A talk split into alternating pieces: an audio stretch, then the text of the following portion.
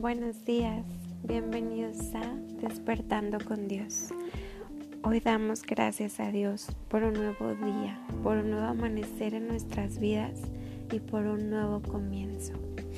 El día de hoy estoy muy feliz de poder saludarte y quiero platicarte el día de hoy de ser luz en medio de la oscuridad. Y quiero leerte Mateo 5:14.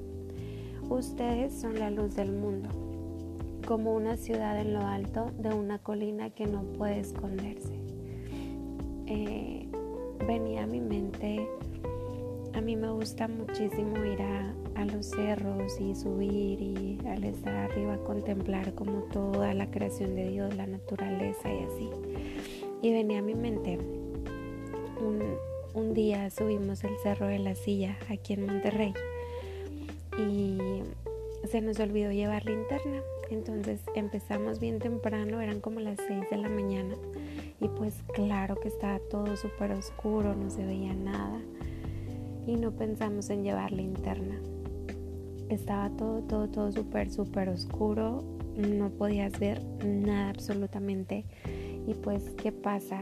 Muchas veces cuando estamos en la casa o así se va la luz de pronto en la noche, es de que no ves nada y corres por una linterna y quieres la linterna de tu celular, la luz, quieres ver porque te desesperas mucho el, el no poder ver nada y estar a oscuras.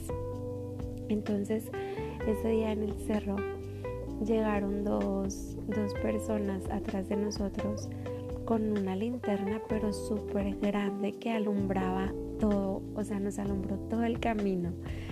Y de verdad, gracias a Dios por esas personas que llegaron y nos guiaron y nos acompañaron en el camino, porque de verdad yo creo que si no, no sé cómo hubiéramos llegado o no hubiéramos podido llegar, nos hubiéramos tenido que regresar, pero gracias a esa luz, a esa linterna que ellos nos dieron, pues pudimos subir y pudimos tener un momento agradable en el cerro de la silla. Pero bueno, ¿A qué voy con todo esto? Es que Jesús nos llama a ser luz en el mundo, a ser luz en las tinieblas. Jesús es la misma luz del mundo y nos llamó a ti y a mí a ser portadores de ella, para que las personas lo conozcan a Él. Es, nosotros tú y yo somos el reflejo de su imagen. Y en Juan 1 vemos que la luz brilla en la oscuridad y la oscuridad jamás podrán apagarla. Cristo vino a un mundo de tinieblas para quitar la oscuridad por completo del pecado. Y de la misma manera nos llama a ti y a mí a ser esa luz y a hacer la verdad en medio de los temores, de las mentiras y los peligros de este mundo. Y la verdad es que suena muy bonito, pero luego dices, a ver, pero ¿cómo? O sea, ¿cómo puedo hacer eso? Pues bueno, primero tenemos que estar conectados a diario con nuestra fuente principal de energía, con nuestra luz verdadera que es Cristo. Leer su palabra. Te invito a que te llenes de su palabra, que la leas, que, empieces a, a meditar en ella. Ahorita ya hay como nuevas versiones que son como más entendibles, un lenguaje más entendible y es más fácil poder leerla y digerirla.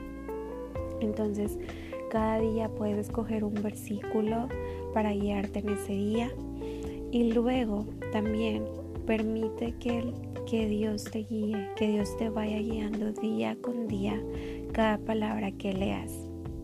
Para así cuando tú estés conviviendo con, con las personas de tu trabajo, con tus amigos, con tu familia, con tus vecinos, tú puedas dar palabras de amor, que tú puedas dar acciones de luz que realmente digan, wow, esa persona me da luz, esa persona refleja la luz de Dios.